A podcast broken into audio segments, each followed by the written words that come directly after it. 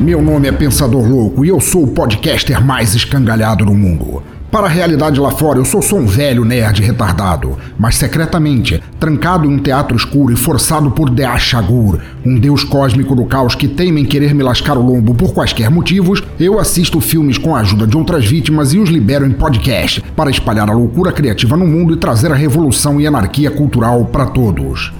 Este é o Necrofilmicon.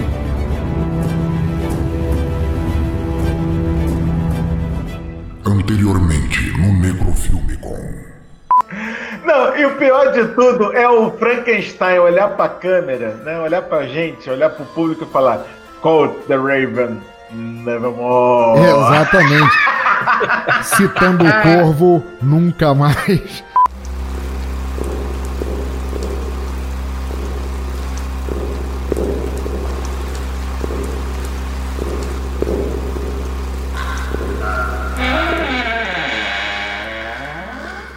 Porra acontece neste teatro de merda?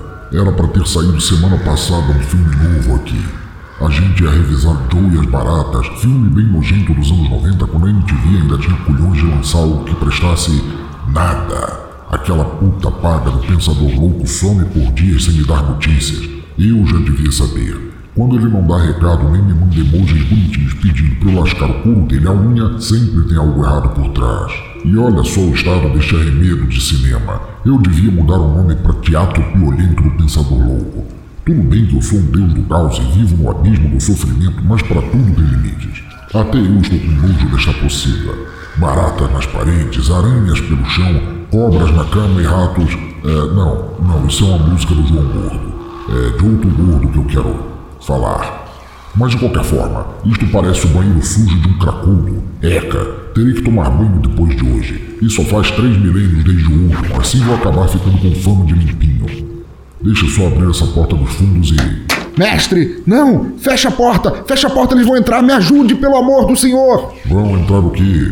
Vão entrar meus tentáculos na tua força se não levantar e me saudar da maneira apropriada. Isso é jeito de me receber? E ainda por cima vai te lavar que o futuro tá ardendo minhas narinas. Não te vejo tão arregaçado desde que assistiu aquela versão pornô Cristiano F drogado e pirocudo por engano. Lorde de Achaguros insetos, baratas, ácaros, lacraias, centopeias aquáticas gigantes brasileiras, elas invadiram o cinema e ficam me mordendo, entrando em todos os meus orifícios. Acho que fundaram batalhões de pulgas só para ficarem me picando o cu. E pior, eles injetam dorgas nas minhas veias e me fazem ter visões horríveis. Outro dia eu vi uma Peppa Pig dominatrix usando cintaralha vindo me acordar. É horrível. Eu tentei escrever um blog a respeito, mas meu teclado se tornou uma tigela de sopa com uma mosca nadando. Mestre, ela cantava igual Raul. Mestre, me salve! Meus caralhos, como eu detesto papinho de drogado que se acha criativo. Preciso fazer uma intervenção. Aqui, cheire este pozinho que vai te fazer bem. O que? O que é isto, mestre? N não é mais suco leitoso de besouros rola bosta no cio, né? Não, infeliz, é detefomo mesmo. Vai te botar de pé para ler os recados, que a gente precisa trabalhar. Anda normal. E não é que bate mesmo?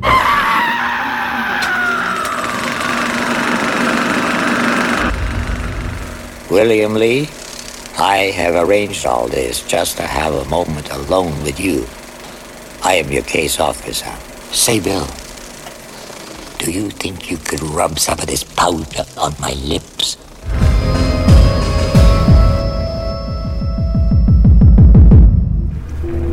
Vamos lá, ouvintes do cemitério, esse pó bateu tão forte que eu me sinto elétrico para passar os recados. Uhul, vamos lá. Ouvintes do culto ao mestre Achagur, pessoas que não ficam tão enojadas de me ouvirem parecendo um subproduto da Cracolândia, não esqueçam de comentar para termos noção de quantos estão aderindo à seita do Necrofilmicon. É arroba Teatro Escuro no Instagram, arroba Pensador Louco no Twitter e o e-mail é pensadorlouco.gmail.com. Todos os seus comentários serão lidos no próximo episódio sem falta, mesmo que eu não sobreviva até lá. Assinem nosso podcast e não percam mais nenhum episódio, é mais fácil do que passar minhocas no moedor de carne. Basta procurarem o Teatro Escuro Do Pensador Louco no iTunes, caso vocês sejam dessas maçãs bichadas que se arrastam por aí. E se vocês forem do time Android, instalem o Castbox, o Podcast Addict, ou ainda o Google Podcast pela Play Store e procurem o Teatro Escuro no campo de busca que é filé de achar. Se quiserem mais lambuja ainda, ou já tiverem outro player de podcast em seus smartphones, nos links do episódio e no site há links para assinar de quaisquer formas, até em QR Code. Seguindo, entrem em nosso grupo do Telegram para trocar ideias com doidas e doidos do melhor hospício desta realidade feia. Lá tem podcasters, ouvintes, pensadores loucos e loucas para trocar ideias sobre todos os assuntos dentro e fora deste ninho de baratas. Então, se quiserem, entre agora mesmo em t.me barra pensadores loucos, assim mesmo no plural, e venham participar da Casa de Loucos que vale a pena. Comprem nossas camisetas e mostrem ao mundo como fazem parte do culto de Achagur ou como gostam dos outros podcasts daqui também. Tem camisetas do Necrofílmico, do Sono Caixão, do Desleituras do Exadoff,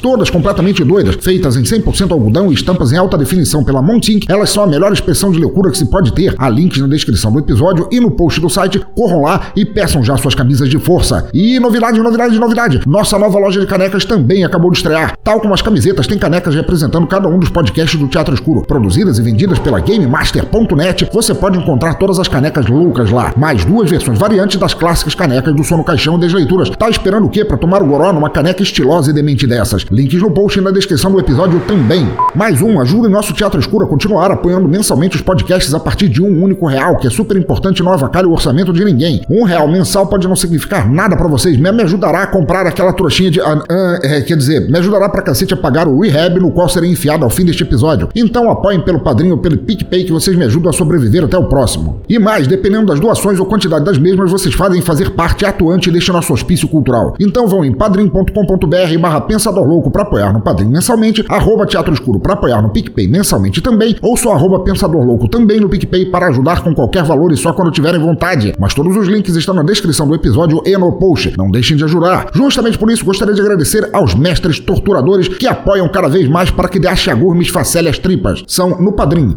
Danilo de Almeida, do Doublecast Podcast, Samuel Muca, do Boteco dos Versados, Luciano Munhoz, do Papo de Louco, Micaela Borges, nossa doutora casa, Anderson Lima, do Chorume, William Vulto, do Observador Quântico, Roger Bittencourt, do Ritos e Rituais, Matheus Mantuano, Portal Curva de Rio, Lica Mundo, Omega Cast, Thais Souza, do La Sexta, Maverick, do No Hype do Ômega, Diego Fávero, de Sorocaba, Renato Petilli, de Florianópolis, Diogo Bob, do Galera do Hall, Jorge Augusto, do Animesphere e Jeff Guimarães, do Tenistas em Ação. E enquanto isso, no PicPay nós temos Léo Oliveira, do Fermata Podcast, Tiago Rosas, do Kit de Releituras Musicais, Yuri Blauli, do Mongecast, Alisson Max Bárbara, do Laranjada e Rulian Catino, do Por Outro Lado Podcast. Gente, em nome de Deachagu, vocês são os melhores apoiadores para sobreviver a esta infestação de insetos drogados tarados. Ai, ai, como eu queria fumar um baseado de besouros moídos agora. E claro, já que estou aqui falando de viajar, vamos viajar direito pela Infinity Tour, uma nova forma de se ver, praticar e celebrar turismo sem precisarmos de dorgas para isso. Sabe do que eu tô falando? Infinity Tour é turismo do jeito bom, viajando de primeira para lugares onde nenhuma barata vai fazer sapateado no teu pé. Portanto, caiam dentro e já com a Infinity Tour. Se você é um pensador louco, um espírito livre, um ser indomável, então você precisa conhecer a Infinity. É turismo para quem é ambicioso bastante para sair por aí e ver o mundo que vale a pena conhecer, sem alucinógenos ou outras substâncias ilegais. Os caras têm uma vasta programação, desde passeio de três horas até um feriadão inteiro, tudo para te tirar da mesmice. Precisa de agito, mudar de áreas, experiência gastronômica, turismo corporativo, tão esperando o quê? Acessem agora mesmo bladobladoblado.infinity.tour.br e vejam todas as formas perfeitas de te fazerem sair do lugar do jeito certo. Ah, sim! Aproveitem também e agradeço na página deles do Facebook o patrocínio aqui do nosso reduto D22. Digam que conheceram a Infinity pelo Teatro Escuro do Pensador Louco e De Achagor me ressuscitará para mais um Necrofilme com.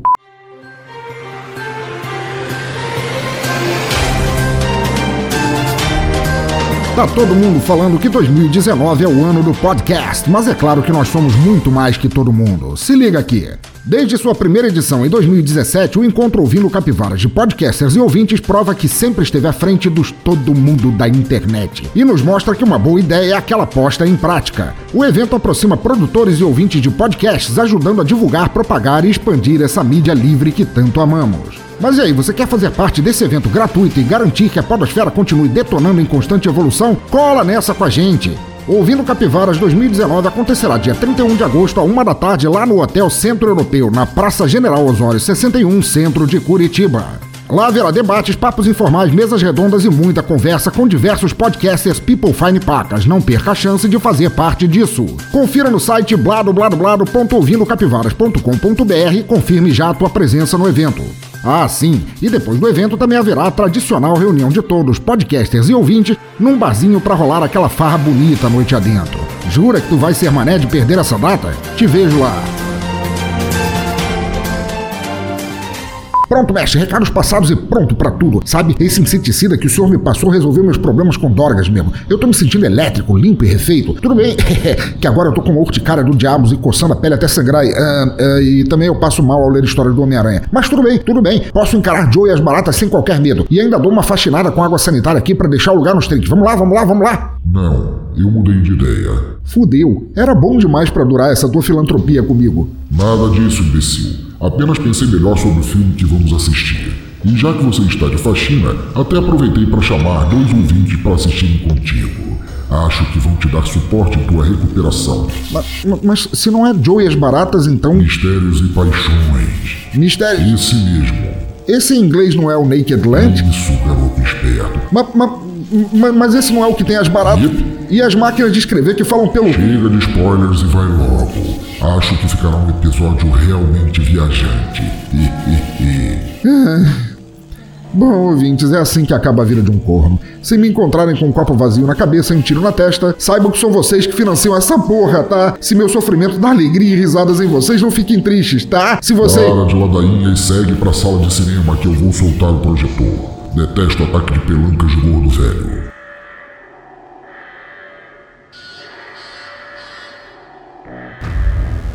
Atenção, atenção. O cinema do teatro escuro já vai começar. He got embarrassed and left. Not before he came, I hope. Hanks on junk, he doesn't come.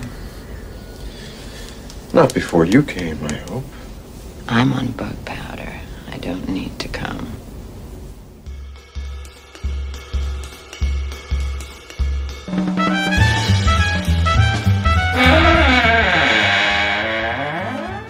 Olha aí, gente, desculpa ter feito vocês esperarem. Muito bom vocês terem atendido ao convite para virem aqui. Eu sei que normalmente as pessoas tendem a vir aqui gravar e nunca mais voltar. Algumas delas até desaparecem. Não foi o caso de vocês. Que bom, quer dizer, do, do Julian, que já esteve aqui no episódio 2 do Necrofilme para gravar. E você, Dri, muito bem-vindo aí ao Teatro Escuro. Por favor, se apresentem, começando aí por você, Dri, que nunca gravou antes aqui. Fale um pouco de você, o que, que você faz. Olá, eu sou a Adri Tinoco, sou redatora na editora do Cultura Pop a Rigor e putinha do Cronenberg, então é por isso que eu tô aqui mesmo. Muito bom, muito bom. E Julian Catino, querido padrinho, querido mecenas, também podcaster, e que já esteve aqui no episódio 2 falando sobre Eraserhead, o filme do David Lynch. Fale um pouco sobre você. Olá, obrigado pelo convite novamente, pensador. Eu fico por aí na, nas internets e nos podcasts, tenho o meu também, que é o Por Outro Lado, e sou putinha do Cronenberg, mais ou menos, mas também um pouco do Burroughs. Boa, com certeza. Somos... Acho que podemos concordar que somos todos putinhas do Cronenberg. Assim, vamos abrir o prostíbulo Cronenberg hoje aqui.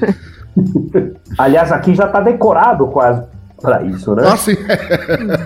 Dá para ver Nesse teatro escuro pedaços aqui. de corpos pendurados, correntes, é, seres Por exemplo. transformados, híbridos. Tem a máquina de lavar louça que fala comigo e pede para eu ficar colocando pratos, né? É uma coisa maravilhosa. e a gente vai gravar. Hoje vai conversar sobre o filme The Naked Lunch, que ganhou o título estúpido no Brasil de Mistérios e Paixões. Sério, não- eu, eu nem sei o que dizer. As distribuidoras elas ligam a roleta do título genérico e aí dão esses, Não é? esses títulos. Pior que Naked Lunch é um filme que, se você parar pra pensar, o, o filme, na tradução, o almoço nu, ele é tão apelativo quanto Mistérios e Paixões. Todos levam pro lado da sacanagem de quem não conhece a história. Então, assim, se eles tivessem traduzido ao pé da letra, também estaria bom. Será que foi porque não queriam colocar a palavra nu, porque ficaram, sei lá? O filme chegou aqui em 92. 92 já tava na, na abertura cultural, já, já era o início do plano real. Mas acharam que era muito enigmático. Pois é. aí botaram uma coisa mais clichê. consenso geral, assim, eles se reuniram em torno e falaram, pô, como é que a gente vai chamar esta porra? Alguém entendeu o filme? Mas vamos lá. Começando, Dri, conta para nossos ouvintes, se você entrasse agora numa, se é que ainda existem no Brasil e no mundo, se você entrasse numa locadora de VHS ou DVD e você não conhecesse nada sobre o filme, você pegou ele da prateleira, o VHS ou DVD, e você virasse para tentar entender a história, qual você acha que seria a sinopse do filme? Como é que o filme se venderia numa locadora. Co como resumir, né? Mas vamos lá, né? William Lee é o protagonista, né? Ele é um escritor que desistiu de escrever e agora ganha vida como exterminador de insetos. Mas aí tem um problema, né? O veneno que ele usa no trabalho, né? Acaba lá no meio de um serviço e ele desconfia que foi roubado, né? E aí acaba que é um problema familiar, né? Ele descobre que quem anda surrupiando lá o pozinho amarelo é a sua esposa que está viciada, né, no produto químico. De início, né, ele tenta lá convencer ela a parar, né, até porque a distribuição do produto é toda controlada e ele teme aí perder o emprego, né, mas no fim das contas ele aceita lá experimentar o pozinho mágico. E a partir daí, né, que as coisas ficam, digamos, estranhas, né, com uns tons lá, né, de suspense no ar, né, ele se envolve numa trama de tráfico de drogas, alienígenas e máquinas de escrever que viram insetos e que falam, né? Como eu vou dizer, é, falam pelo cu, né? Ei, não desdenha não. Eu tenho um celular que faz a mesma coisa. eu acho que a gente pode resumir assim. Maravilhoso. É, é melhor do que a sinopse da fita original. Sensacional. E mestre Julian, fala pra gente qual o elenco principal do filme. Olha, o elenco é de peso, até pela, pela época, né? Peter Weller é o William Lee, que é o protagonista, que depois a gente pode descrever, mas é o alter ego do William Burroughs, que é o escritor que, o autor da, do, pelo qual o filme se baseia, e é famoso pelo Robocop, assim, para lembrar a cara dele, a carinho. A gente sempre, eu até agora lembro dele mais de policial de Robocop, mas aqui tá de um policial, um investigador anos 50 com chapéu e gravata. Terno, aquele sobretudo, né? Aquele. É, ele inclusive ele ele desistiu de fazer o Robocop 3 para fazer este filme, é, assim, que eu acho até que ele foi uma decisão muito sábia. Maravilhoso! Foi, foi. Depois tem o Julian Sands, que é o Yves Cloquet, que é o mais famoso bruxinho de Warlock. Nossa. O bruxinho atrapalhado que aparece em Los Angeles. Filme horrível. Mas também ele está encaixotado no Helena. Sim, ele fez Encaixotando Helena, ele fez Despedida em Las Vegas, o filme que deu Oscar pro Nicolas Cage. Uhum. Depois temos o Ian Holm, que é o Tom Frost, o personagem, que para lembrar dele é o Bilbo Baggins, né, o Bilbo do Senhor dos Anéis, ou o, personagem que eu mais lembro, que mais gosto é o, é o Ash, de Alien. É. O, ah, sim, o primeiro androide, né? O robô mais malvado, safado e... terrível robô de Alien. É, e também está como Fraden em filme do, lá do Quinto Elemento, se vocês lembrarem. Ah, sim, é verdade. Ele era o, o Padreco lá, o protetor da, do monge, né? É, nesse filme que seria bom se não tivessem roubado os costumes todos de Moedas, mas ok. é, e tem ainda o Roy Scheider, né, que é conhecido, ele, ele é o protagonista Dr. Benway, é conhecido por Tubarão, né? É o protagonista de, de Tubarão, mas também está em Over Jeff. E também tem a Julie Davis, que é, protagoniza tanto a Joan Frost quanto a Joan Lee e ela está em Ticket to India e que ela até ganhou prêmios e ela protagonizou vários filmes de Woody Allen, principalmente Husbands and Wives, mas tem mais alguns. Acho que Desconstructing Harry também está com ela. Eu acho que ela também fez é, Caminho para a África, é Out of Africa, que foi, o, Africa. Que foi um dos também. Oscars da Meryl Streep entre a larga coleção dela. É. Mas ela é uma excelente atriz e no filme realmente está muito bem. Não, acho, acho até que ela é, se separa, assim, a categoria da atuação dela, assim, é, é, impecável até mais do que os outros que também são bons atores, né? Uhum. Eu acho que todos eles, né, como todos eles também são bastante autorais, com certeza falam, Cronenberg, pelo amor de Deus, quero estar no filme com The Naked Lunch do William Burroughs, que é um, né, um principal livro é, Beatnik, que deve ter inspirado vários deles, né? Idris, sobre a produção, você pode falar pra gente um pouco sobre a produção do filme, como é que foi? É, então, o filme ele foi lançado em 1991, né, dirigido e roteirizado pelo Cronenberg, né, como já falaram aí, adaptando o livro do William S. Burroughs, né, que é, era considerado infilmável, né, por conta das muitas metáforas, né, considerava intransponível para a tela, né? Só que o Cronenberg ele era muito apaixonado, né, pelo a literatura do Burroughs, insistiu bastante. E, inclusive ele passou 10 anos insistindo, né, porque ele já tentava vender a ideia do filme, né, desde 1981, né? E aí só conseguiu tirar mesmo do, do papel em 91. Eu fico imaginando ele em, em 81 tentando vender a ideia desse filme, o pessoal fala: "Não, cara, esse é filme de gente drogada.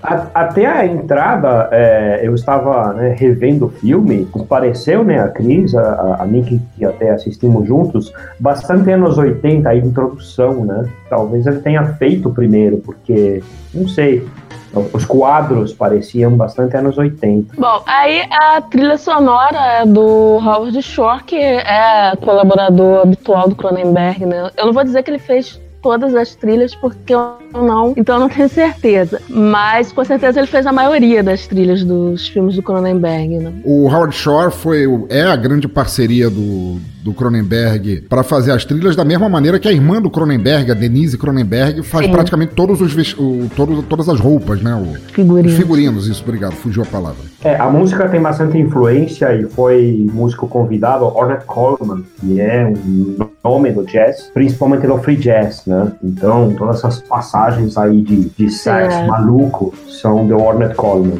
Tem muita pegada em cima do jazz bebop também, né? Que era muito famoso nos anos 30, 40, e tem muita aquela pegada do, do, do bebop jazz, né? Aquela loucura musical, aquela enxurrada de notas. Isso, isso. Bom, aí o orçamento, né, foi de 16 milhões, mas o faturamento, pelo menos nos Estados Unidos, foi de 2 milhões e meio. Isso aí nem tem o que falar, assim. Eu não, não, não tive dados de quanto o filme faturou, faturou uhum. no mundo inteiro, mas é dificilmente eu acho que esse filme foi um sucesso de, de público, assim, de crítica com certeza, mas os filmes do Cronenberg também nunca são, né? É, mas é, é isso que eu ia falar, né? Mas nunca é, né? Sucesso de, de público.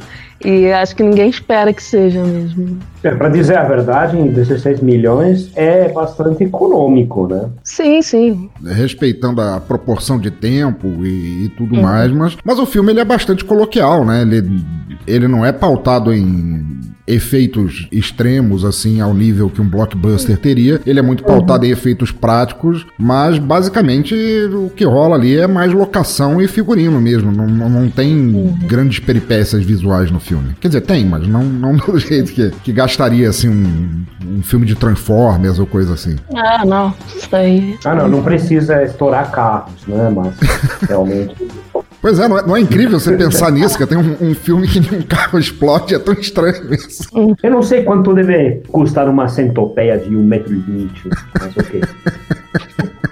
Bom, e aí, né, tá falando em locação, né, o filme foi filmado no Canadá, né, mas era para ter sido filmado no Marrocos né? Porque ele tem toda aquela parte, né, na interzone, né, que né, remete ao Oriente Médio, né? O Marrocos era chamado de, de interzone, que era uma abreviação de zona internacional, que era tipo um porto livre, assim, onde o, o, o pessoal, não, onde não eram pedidos muito papéis, documentos, passaporte, ficava ali quem queria. Mas aí estourou, né, a guerra do Iraque e acabou, ele acabou tendo que fazer no Canadá mesmo, que é onde ele faz, pelo menos grande parte dos filmes dele, né? Sim, sim. Até, até hoje. It's a Kafka high.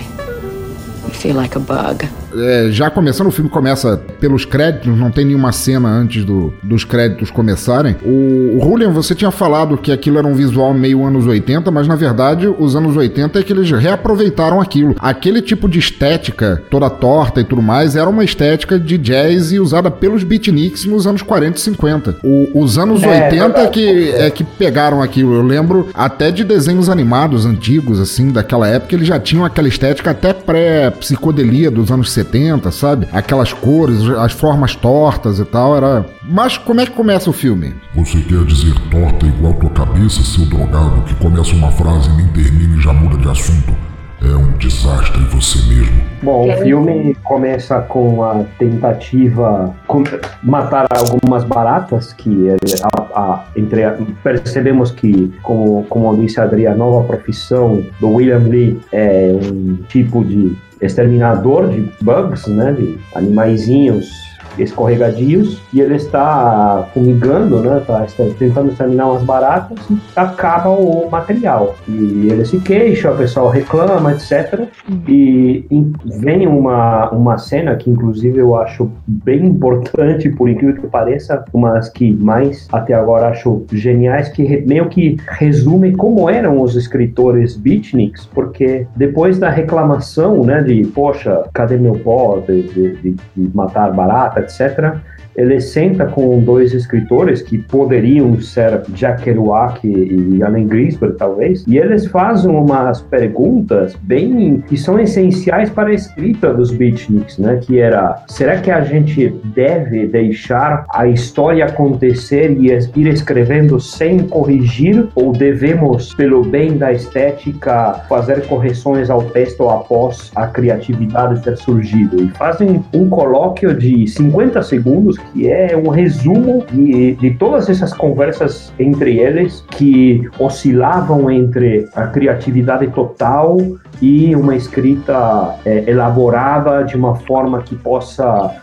resumir seus anseios. É, os dois personagens, o Hank e o Martin, que foram claramente inspirados, o, o Martin pelo Allen Ginsberg e o Hank pelo Kerouac, eles têm essa conversa também por causa do, do estilo literário de cada um. Quer dizer, o, o Ginsberg, ele era um, um, poeta minucioso, assim, ele reescrevia 30, 40, 50 vezes a mesma poesia até chegar na perfeição, e o, o Kerouac, ao contrário, ele era mais da pegada do Henry Miller, ele fazia prosa espontânea, ele escrevia à medida que que vinha e nunca mais olhava para aquilo. Ele só ia em frente. Inclusive, ele nem escrevia em folhas de papel. Ele usava uns rolos de papel que parecia tipo um, um rolo de papel higiênico com a largura de um A4 e ele colocava aquilo na máquina e, e na máquina de escrever e ia desenrolando enquanto escrevia para sempre. Ele não, não parava muito para pensar. E é muito interessante ver essa conversa entre eles. Até ele, ele, fez essa técnica, né? Porque ele odiava ter que pegar papel e colocar Isso. outro, que ele falava que cortava, né? É, tem, um, tem uma coisa. É, nesse momento, antes dele falar com eles, que quando ele foi lá no, na empresa de, de dedetização que ele trabalha, quando ele vai reclamar com o chefe que o pó de, matar insetos tinha acabado, e o chefe diz isso é impossível ter acabado, ele vai falar com o chinês, falando que o chinês chinês enganou ele e o chinês finge que tá comendo, assim, para brincar com ele. Ele fala uma frase que não tem muita tradução, ele fala com aquele, é, com aquele sotaque estereotipado oriental: No glot, come fly day. Que essa daí é a frase que termina o livro do, do, do, do Naked Lunch. É a última frase do livro, é um chinês falando isso. E é engraçado que eles colocaram aqui no, bem no início. Ah, não sabia, legal. Mas então, é, voltando, ele, eles estão lá no encontro, eles estão se encontrando lá os três. Outra coisa muito interessante que eles falam, que o, o William Lee, o Billy, o personagem principal do, do Peter Weller, fala, é que ele parou de, de escrever quando ele tinha 10 anos porque ele achava que era perigoso. E o Hank fala para ele, só é perigoso se alguém ler, mas até agora nenhum de nós foi publicado, então nós não tivemos a chance de provar se isso é verdade ou não.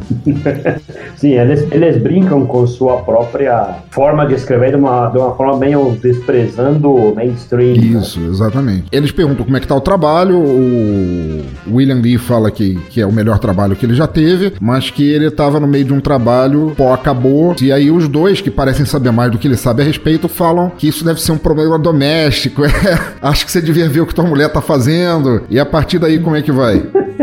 Bom, aí a cena seguinte é justamente ele indo lá investigar o que anda fazendo a esposa, né? né? Que obviamente ele fica aí com a, com a pulga atrás da orelha, né? Com os amigos, né? Rindo e fazendo essas insinuações, né? E aí realmente ela tá usando lá a substância, o pozinho lá amarelo, né? Como se fosse cocaína, né? Ela tá injetando no seio quando ele chega em é. casa, né? E aí eu acho bem interessante também a conversa, né? Que ele tem, né? Com ela, porque ela começa a falar por quê, né? Por que, que ela usa Enfim, ela fala que é uma viagem kafkaniana, né? Porque você se sente como um inseto, né?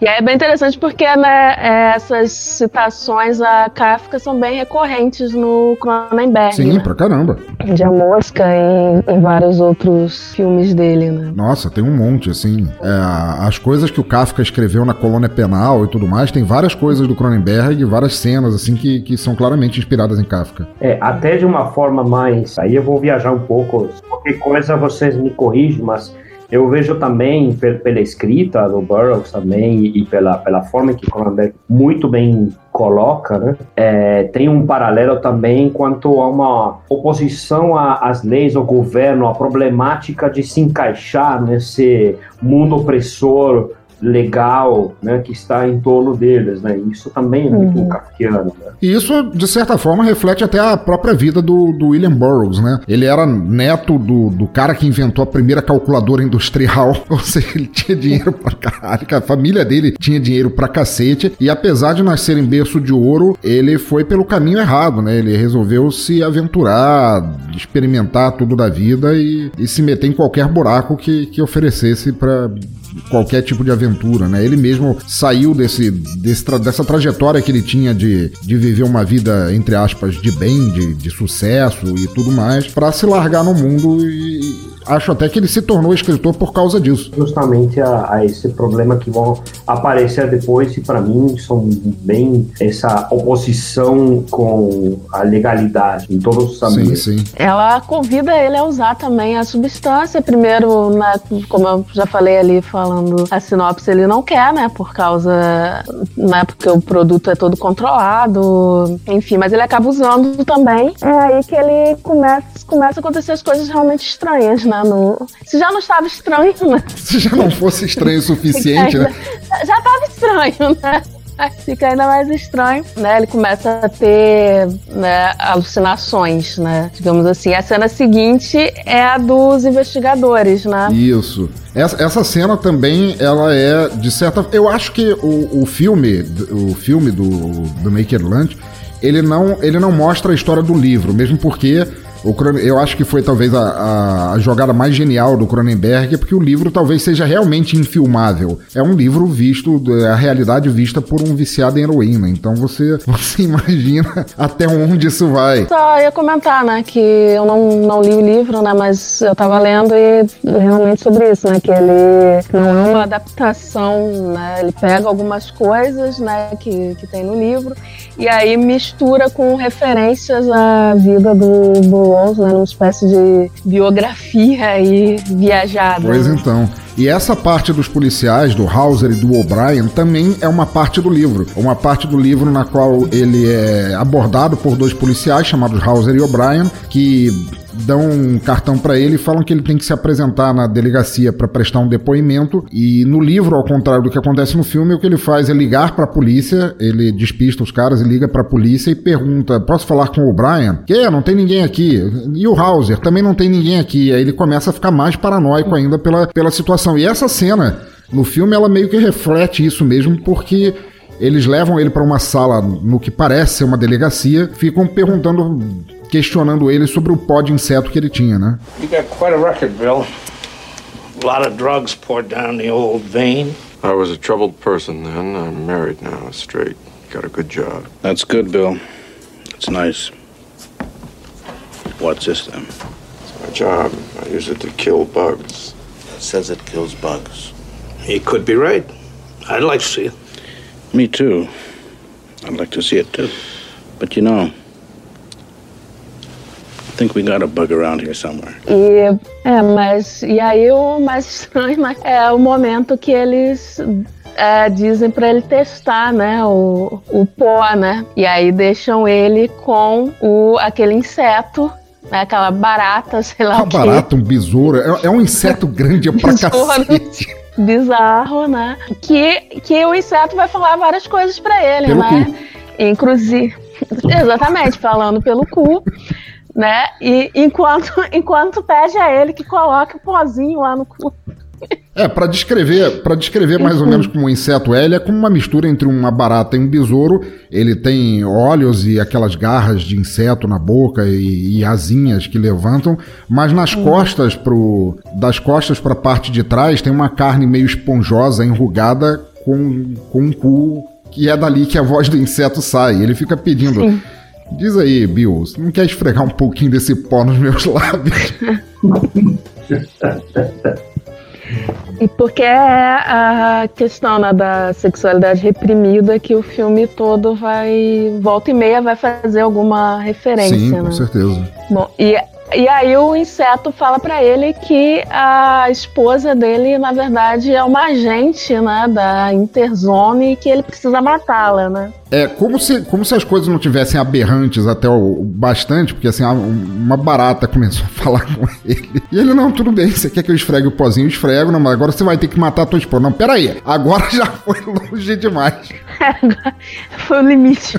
Ele puxa o sapato, ele mata o, o inseto gigante a, a sapatadas e ele foge.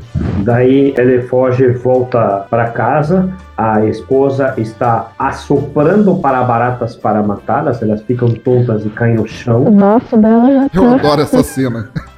É só, é só fogo. Ela tá matando barata no Eu bafo. queria ter esse dom também, né? ter esse hálito, né?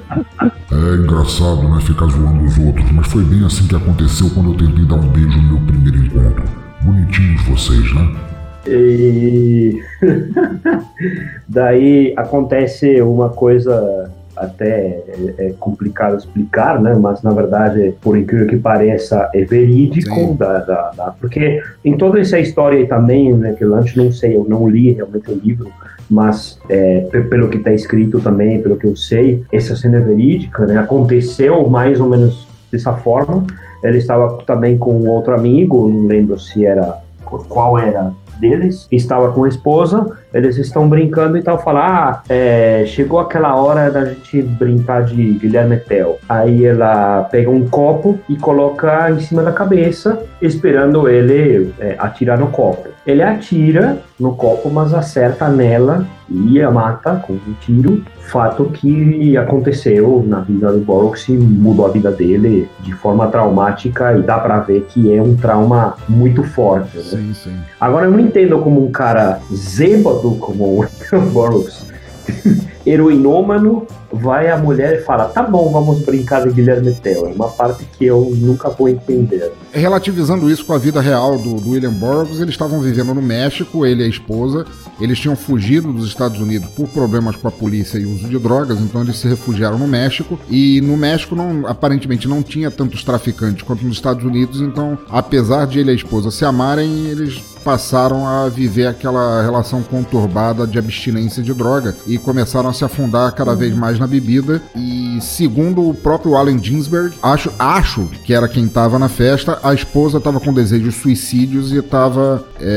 quando ela falou isso, nada tira da cabeça dele que ela manipulou ele, o quão doidão ele estava para dar um tiro nela, já imaginando o que fosse acontecer. Mas, mas até então, ele mesmo, para escapar da justiça, falou várias histórias, entre as quais que a arma disparou sozinha, que ele foi pegar e se descuidou. No, no fim das contas, infelizmente, foi o que aconteceu. Ele, ele matou a esposa com um tiro na cabeça e na vida real ele foi condenado, acho que a um mês de prisão, que era o máximo que tinha nas leis do México daquela época, até que o Allen Ginsberg novamente conseguiu tirá-lo e garantir que ele ficasse um pouco no manicômio para se livrar das drogas. Não tinha rehab naquela época. Inclusive, tava lembrando agora, né, que é interessante, né, que eu assisti há um tempo atrás, de On the Road, né, que é do Walter Salles, né, que é sobre é, esses escritores, Sim. né. E aí no filme é o Viggo Mortensen e a Amy Adams que fazem, né, o papel do Burroughs e a esposa. E aí eu tava revendo agora o Naked Vigilante e aí eu tava pensando como é, é semelhante a, atuação, né, do, dos dois casais, né, nos filmes Olha diferentes que legal. né? E o Naked Lunch não é propriamente uma biografia, né? Mas é, como foi né, baseado nas mesmas pessoas, é bem, é bem parecido a forma como eles interpretam personagens. Rapidinho, assim, eu não vi o, eu não vi o On the Road do, do Walter Salles. É legal? Você recomenda? Eu, assim, eu não sou, é, como eu falei, eu não li, então assim, eu não, não sou especialista nesses escritores, então não sei o quão, o quão fiel né? É, mas o filme é, é bem bacana. Antes, antes da, da morte da. Eu vou na edição, eu vou trocar esse pedaço. Isso, precisa não, troca não. Gosto do filme bem drogado do jeito que tá. Ele é fora de sincronia também, não tem problema não. Deixa do jeito que tá. Vai se meter editor agora. Hum. Antes da morte, é uma coisa muito importante que a gente meio que pulou. Entre. Ah, do, entre do isso, entre esses também. momentos, eles ficam sem pó porque o O'Brien e o, e o Hauser tomaram o pó de inseto dele. Ele e a mulher têm uma briga porque ele estava sem, sem pó de inseto e ele tenta roubar de um outro velho exterminador é, lá no metrô que ele encontra e o velho fala para ele que outras pessoas que ele conheceu já, já tinham sucumbido ao poder do pó de inseto, que é claramente uma, uma metáfora para heroína. E dá para ele o telefone de, de um, o cartão de um tal Dr. Benway que tratava com esse tipo de coisa. Ele vai lá, é o personagem do Roy Scheider e o Roy Scheider fala para ele que ele vai, ele nem fala como se ele tivesse viciado, como sempre, né? Não, um amigo meu tá com um problema de vício, e o Roy Scheider passa para ele um negócio chamado carne preta, né, black meat, que é feito feito da carne de uma centopeia gigante aquática brasileira. claro. Tinha que ser brasileiro. Por que não? E aí, qual o problema? Qual o problema de ser uma centopeia gigante aquática brasileira? Eu tenho várias amigas que são centopeias gigantes aquáticas brasileiras. Vai querer se meter a preconceito agora? Segue o filme e fala que é para ele misturar aquilo no, no, inseticida que vai, vai sumir. E aí ele mesmo faz a mistura e devolve para ele, e ele e a mulher começam a, a se aplicar direto com aquilo. E eles, e eles na uhum. verdade, longe de, de perder o efeito, eles ficam mais doidos com aquilo. E aí é uhum. é que tem a parte em que ele acaba acertando um, tiro na testa dela e ele entra em desespero. Parte disso, ele vai para um bar e se, se tocha de bebida até que ele encontra. Ele tá num bar gay, diga-se de passagem. Uhum. E ele encontra um, um rapaz que pergunta se ele é, se ele é gay. Bom, aí é a primeira aparição, né, do. Não sei como se pronuncia isso, é man, Mangamp? Mag, que, né, vai aparecer mais pra frente, enfim, que é aquele alienígena, mas tudo normal, né? Tá lá no bar. Sim. Você vira pro lado e tá lá. Pô. Queria te apresentar um amigo meu. Ele, tá. ele é perito em ambivalência sexual. Ah, é, tá. Aí o garoto sai assim, tem um alienígena sentado tomando, tomando um suquinho. Que aí, é, e esse alienígena fala pra ele, né, que ele tem que ir até a Interzone, né? Que seria uma forma dele fugir também daquele lugar para não ser. Para não ser preso, exatamente. Exato. Que ele seria um agente para fazer relatórios a respeito da, da Interzona e tudo o que acontecia lá. E se vocês pudessem descrever o alienígena, o Mugwump, como é que como é que é a aparência dele? Que aliás eu achei um alienígena muito bem feito. Ele é uma mistura de um alien meio típico de olhinhos de cabeça grande, com vários pintinhos, né, uns mini pênis na cabeça e umas protuberâncias penianas na cabeça. Um mini tentáculo. E tem um corpo esquálido meio, meio magrão, né? Sim, e todo viscoso, né?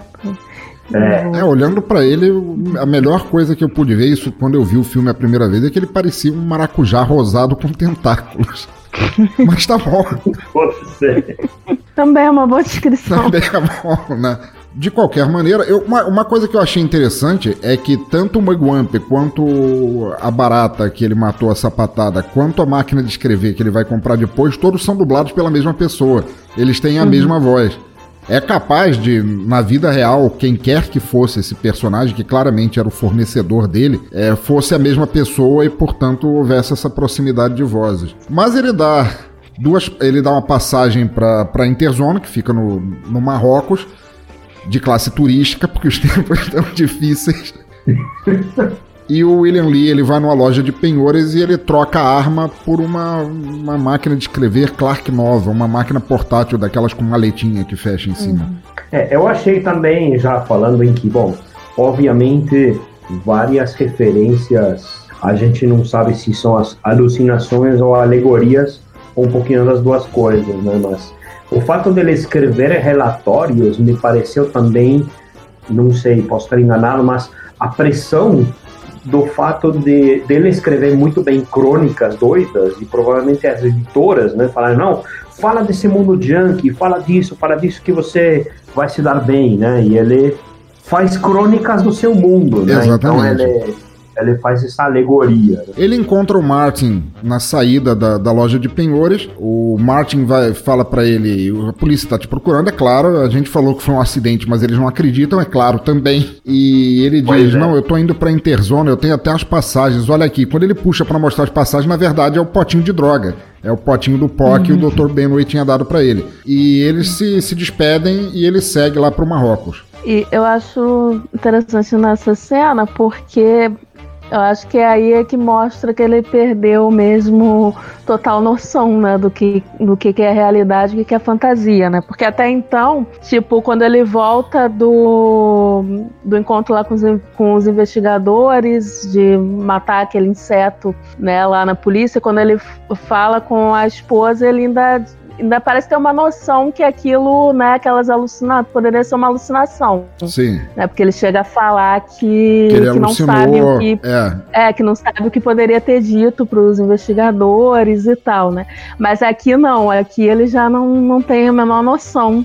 Né, do que, que é alucinação, o que, que é realidade. Né? Ele mostra o frasco como se fosse aqui a passagem. A passagem é essa que eu vou ficar muito louco e vou acordar em Marrocos.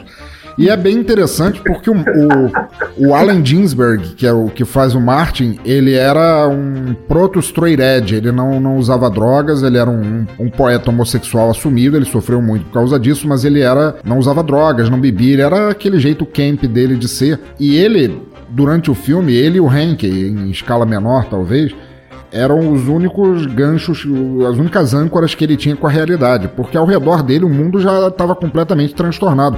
Nessa cena da loja de penhores, quando ele se despede ele, e o cara dá a máquina de escrever Clark Nova para ele, ele tira a máquina da, da vitrine e o que ele coloca no lugar é uma estátua dele com o Mugwump atarrachado nas costas dele, chupando no pescoço dele.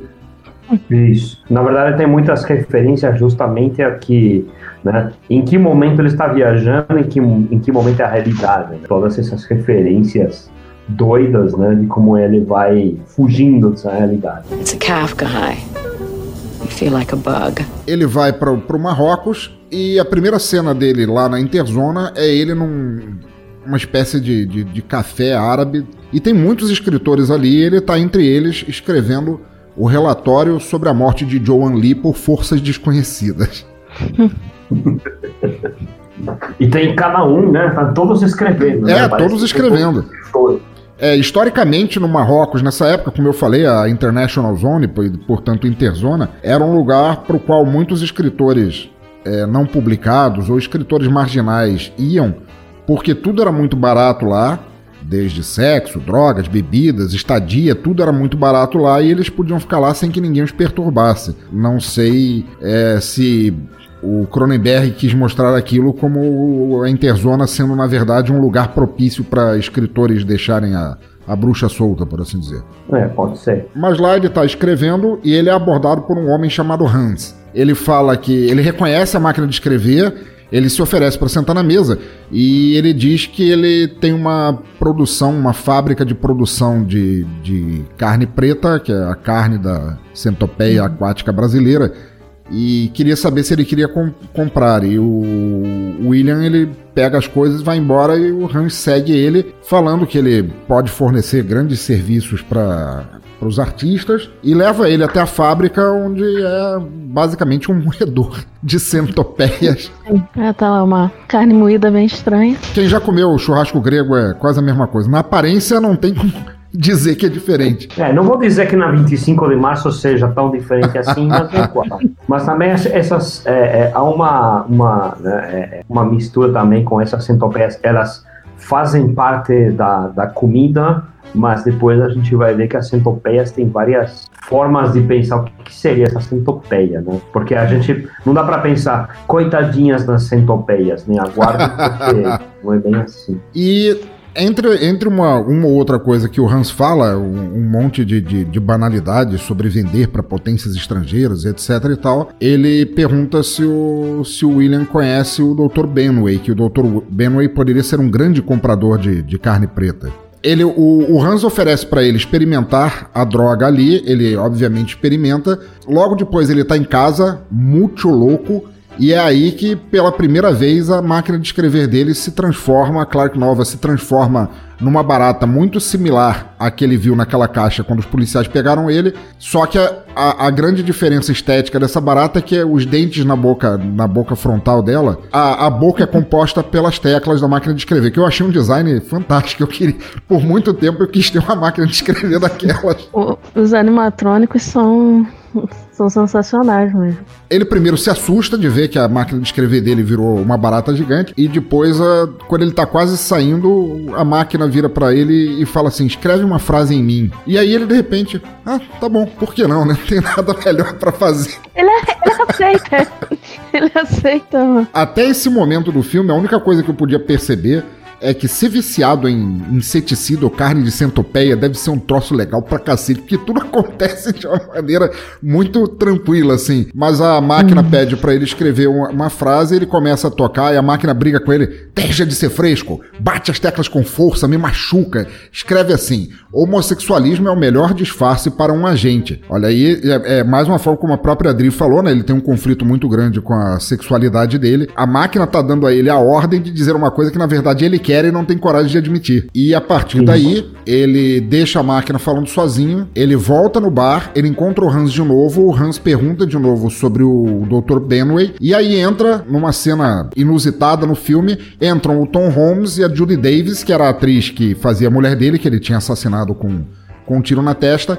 Entra ele e ela, e ele descobre que ela é outra mulher agora. Que ela agora, eles são Tom e John Frost, são escritores americanos de ficção. Ele pede ao Hans que os apresente. O Hans chama para conversa o Kiki, que era aquele garoto homossexual que apresentou para ele o Maguan, e eles todos vão para uma festa onde o William Lee não fica muito não fica muito tempo. Ele conversa um pouco com a Joan, ele descobre que ela é escritora também, mas que ela não usa máquina de escrever, que ela na verdade gosta de escrever à mão é uma parte muito engraçada porque em determinado ponto ele tá conversando com o Tom, que é o, o esposo da Joan, né? O ator Ian Holm. Ele fala que ele usa uma, uma máquina de escrever italiana, uma Martinelli, e que ele, como escritor, ele tá matando a esposa, mas inconscientemente. E o William pergunta pra ele, mas como inconscientemente? Você tá me dizendo isso? Falou, não, eu tô te falando outra coisa. Meus lábios estão se movendo para dizer é, que eu gosto de usar a minha máquina Martinelli, mas na verdade a minha voz está dizendo que eu contratei uma, uma dominatrix chamada Faela,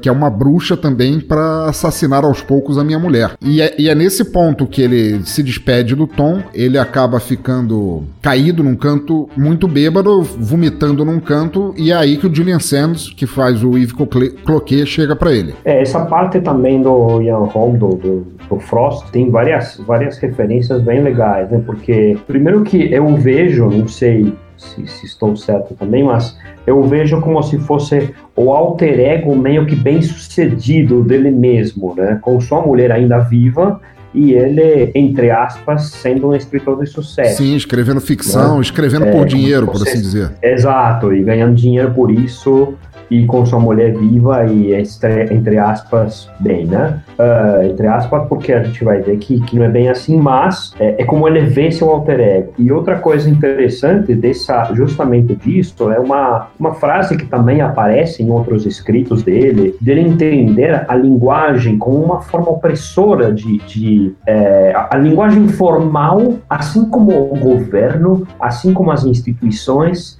são amarras para a criatividade de uma forma em que ele sente que são suas inimigas dentro da sua criatividade, né? Uma das frases famosas que ele fala do, do da linguagem ser um vírus de outro espaço, né? É, se associa muitas vezes justamente a, a, que a linguagem, quando a gente fala alguma coisa ou quando você passa justamente a, a, o seu pensamento para, para um texto, você aprisionou essa ideia e não era bem essa ideia que você queria escrever, é uma outra coisa, né? Então, que a sua criatividade até é, uma, é um pensamento filosófico muito profundo de que você nunca chega a de fato escrever aquilo que você está pensando, é só um esboço muito mal desenhado daquilo que realmente é o que a tua mente criativa vai, né? O dicionário que você tem para exprimir a tua criatividade, teu pensamento no núcleo assim, nunca é suficiente, porque a tua criatividade vai muito além disso. E ele fala e ele faz essa contraposição ainda com essa essa forma de fato, né, de, de nas formas sociais ou numa festa ou no momento né, de, de, convívio social, você a tua boca se mexe de uma forma, mas você, teu corpo, teu pensamento está, está falando outra coisa, né? E ele coloca isso e você vê o ator, né, o Ian Holm, é, a, a, boca se mexe de uma forma diferente do que as palavras surgem, né? uhum. né? Achei isso fabuloso. E aí também é um essa questão, né, que ele fala que está matando a esposa, né, inconscientemente, é um paralelo com a morte da, da esposa do William, né? Porque supostamente foi acidental, né? Mas. Fica aí, fica aí a, a, dúvida, dúvida, eterna, é verdade. Não, mais do que isso, e, e juntando com o que o Julian falou, deles, deles serem uma versão dele, se, se ele não tivesse cometido aquilo, ou se ele tivesse sucumbido à escrita como profissão, é que o, o Tom no caso, Ian Holm, que seria uma versão mais velha dele, é um homossexual assumido. Aquele casamento deles é por conveniência. E uhum. cada um tem, tem seus affairs, ela com os meninos da Interzona, ele também com os meninos da Interzona. Uhum. Basicamente, ele tá olhando para a vida que ele, que ele poderia ter tido e não tem. Então é uma versão, uma bifurcação uhum. no, no, que teria acontecido. Mas aí ele encontra com o Yves Cloquet, o Eve fala que ele, ele teria participado de uma festa na casa do O'Leary na noite anterior, do qual o, o personagem principal não tem qualquer recordação de, de ter estado lá. O Eve Cloquet leva o, o William para um restaurante chique, afinal de contas ele é um granfino, né? ele é um dandy, e pergunta se o, se o William é homossexual e ele aí ele, durante o filme ele vai contar dois contos que são verbatim, tintim por tintim, do jeito que eles são falados no livro, no, no, no almoço. Um deles é esse, que ele fala do que os Lee, a família dele, sempre foi uma família de pervertidos, mas que ele olhava para os travestis na rua e ele não podia conceber que ele se tornasse uma daquelas criaturas subhumanas e que foi um velho travesti chamado Bobo que tinha ensinado a ele a, a suportar a, o fardo de ser um homossexual. E aí ele conta é, vamos ouvir a história agora. Senta que lá vem a história. Pam pam pararam pam pam pararam pam pam pararam pam pam. Anda logo com isso, porra.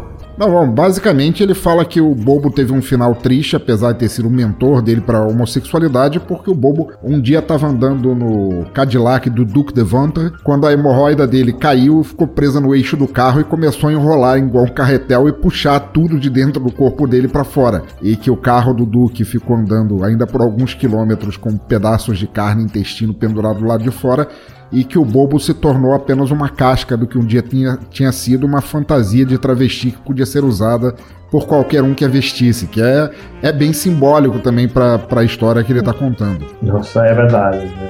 E ele conta meio rindo também, né? Yves Cloquet que cai na risada, que ele acha a história divertidíssima. Por que não, né? Conversa boa para se ter num restaurante. A esse ponto a gente já tá aceitando qualquer coisa.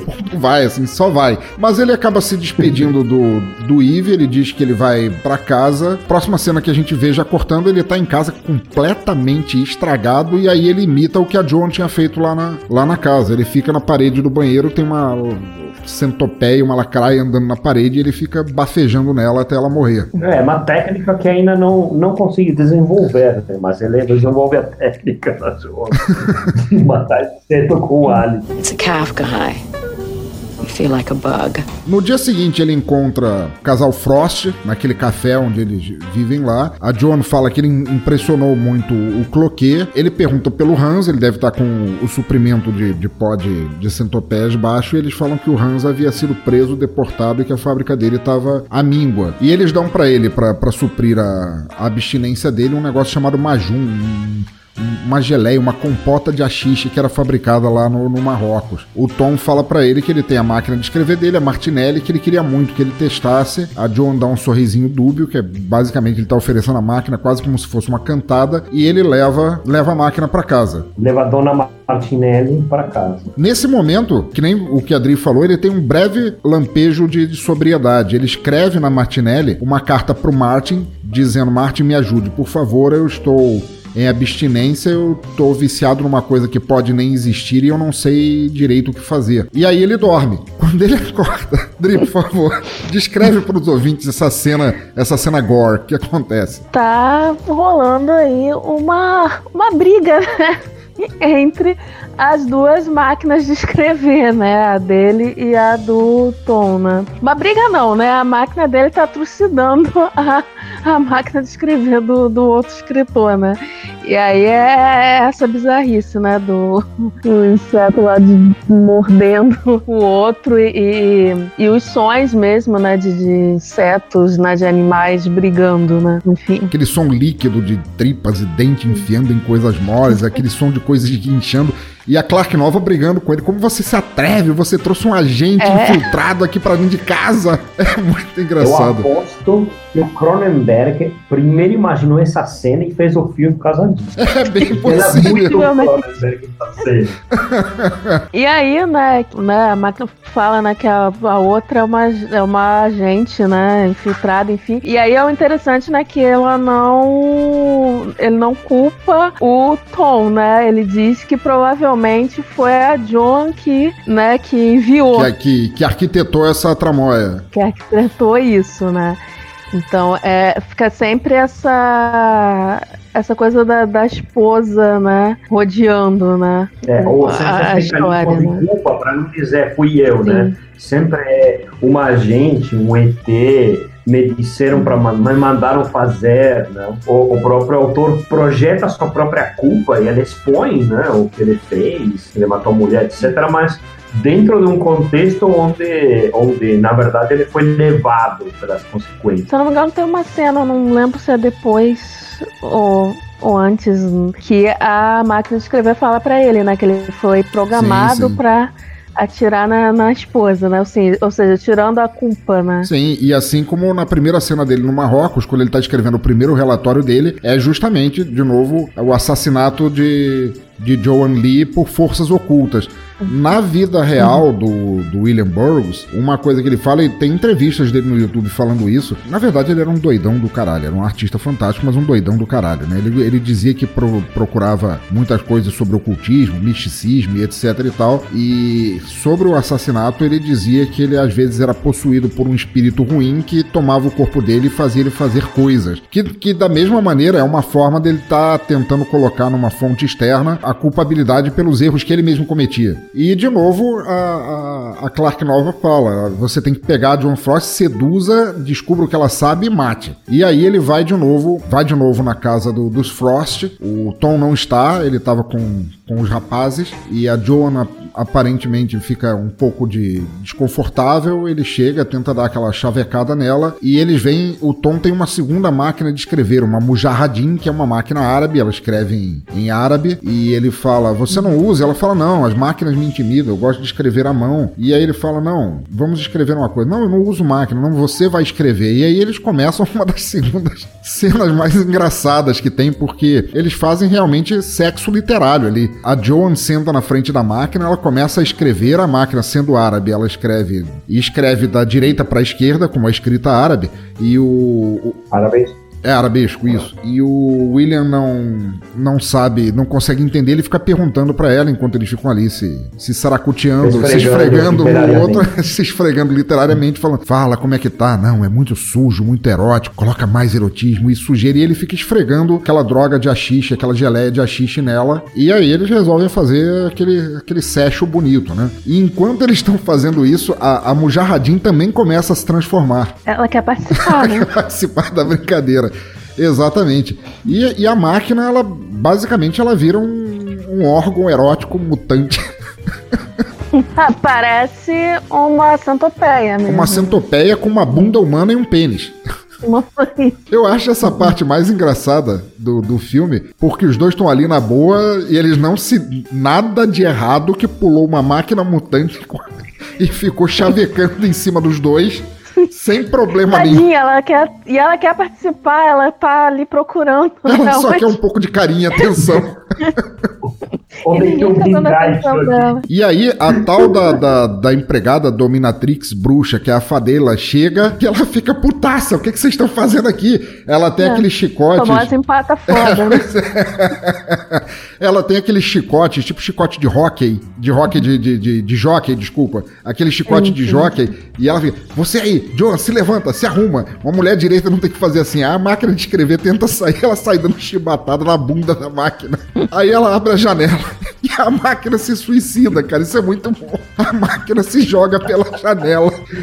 E aí ela cai lá embaixo, se despedaça. É claro, no momento que o Tom e o Fahir, que eu acho que é tipo um secretário dele, assim, e o Tom com aquela carinha, o Ian Holm, ele tem a carinha tão bondosa, assim, eu fico imaginando do a carinha de Bilbo Baggins dele, assim, a máquina quebrada, ele olha com aquela cara de desesperança e fala, minha mujarradinha. é muito bom. My precious. Mas eles sobem lá, quando eles estão subindo, a Fadela tá descendo, puta da cara. Eles chegam lá e falam, os dois estão terminando de se vestir, o- e ele fala: O que aconteceu? Não, a Fadela jogou máquina pela janela, na cara dura. Ah, maldita seja. Aí o Fahir vai procurar nos vasos de planta e parece que ela colocava uns vudus na raiz, né? Tinha unha, cabelo, alguma coisa. O Tom, desesperado, fala: Não, eu não posso viver sem uma máquina de escrever em casa. Isso é mais importante pra mim do que qualquer outro eletrodoméstico. Eu vou precisar da minha Martinelli de volta. E aí o William olha com aquela cara: É, tem- falecida. temos um problema quanto a isso. Enfim. Lá em casa, sabe? It's a Kafka high. You feel like a bug. Bom, é, como ele precisa buscar a máquina, o, o Tom quer que o Farri vá com ele, a John fala, não, eu vou com ele, vocês dois ficam aqui. No caminho até a casa do, do William, a John fala, mostra que a Fadela tá ali, que ela, ela vende a carne preta de centopeia no meio da rua, ela tá já com burca e tudo mais, e que e basta uma olhada da Fadela pra ela, ela fala, não, eu pertenço a ela, eu vou ter que ficar aqui, você vai sozinho. O William volta pra casa, ele se afunda na bebida de novo e ele volta a escrever na Clark Nova. Eu acho muito legal no- nesse filme uma coisa que eu nunca tinha visto anteriormente em filme nenhum. Que uma das coisas que mais me, me cativou sobre esse filme é o relacionamento do escritor com a máquina de escrever. Eu não sei se vocês já viram ou leram Macunaíma, que tem a parte do, do filme em que o, o Macunaíma analisa a cidade grande e fala: Olha só que engraçada essa cidade. Aqui os carros são os homens e os homens são os carros. A inversão de papéis. E é a mesma coisa que acontece ali, como se o escritor, na verdade, fosse o objeto e fosse a máquina dizendo o que ele teria que escrever. A máquina, o, o processo da escrita sendo a inspiração da escrita e não, não o autor dando as ordens do que deve sair no papel. Eu achei muito bonito. Tem as cenas também projetando o- as mãos dele refletindo no óculos, por exemplo, Sim, em cima sim. da máquina, né? Pra, pra forçar isso. E é muito legal porque ah, ele ficou chateado porque a, a Joan a, a Joan decidiu ficar com a Faela, que, que na verdade é como se ela pertencesse à, à Dominatrix, porque o relatório que a Clark Nova dita pra ele falar é sobre o mercado negro comandado por lésbicas da Interzona. Então assim, ele tá putaço. E é nesse momento que acontece aquilo que a Adri falou agora há pouco, sobre a Clark Nova explicar pra ele que ele tinha sido obrigado, ele tinha sido recrutado e obrigado a matar a mulher. E ele e o William fala: "E você em momento nenhum pensou em me avisar sobre isso?" E a máquina de escrever responde: "Não. Um agente que não sabe que é um agente é o melhor agente. O que faz sentido, né, também. O agente inconsciente é o agente perfeito. Ele tá ali sem saber que ele tá fazendo o trabalho de outra pessoa. Nesse momento, chega o Tom armado, dizendo outra frase que eu achei muito legal, que ele fala: Muitos já tentaram me silenciar, não vai ser você me deixar sem uma máquina de escrever, que também é, um, é, é uma metáfora bonita para escrever, que é assim, o, o- não tem forma pior de você impedir um, um autor de, de criar sua obra se, se você não, do que você tirar dele os meios. Então, assim, que a codependência dele, ele não pode ser silenciado, ele precisa dos métodos para fazer aquilo. E o que que acontece? Ele manda o Farrir ir buscar a máquina e ele tem a cara de, de desesperado, sabe? Uma cara de triste. Ele olha, Tom, você precisa ver o que fizeram com a tua máquina. E aí ele leva a Clark Nova no lugar. Tá só, tá só os restos. Tá né? só os restos. Mas eles colocam numa sacola, né, e passam por um processo de transformação, né? O que É, né? é, é, consegue ajudá-lo a, a transformar ela numa nova máquina. É, mas isso é isso é depois. Ele, o que acontece é ele fica desesperado porque levaram a Clark nova dele, ele cata os pedaços, coloca num saco e acaba dormindo no que parece ser uma duna no deserto, usando a, a, os restos da máquina como travesseiro, quando de repente o Martin e o Hank chegam e acham ele. Provavelmente por terem, pelo Martin ter recebido aquela carta que ele escreveu, e o Martin pergunta: o que, que você tem nessa sacola? Ele fala: não, são os restos da minha última máquina de escrever. E quando o Martin vai olhar lá dentro, tem seringa, pílula, pó, tem, tem um kit com o, cli, o kit Cracolândia completo ali. Kit Cracolândia.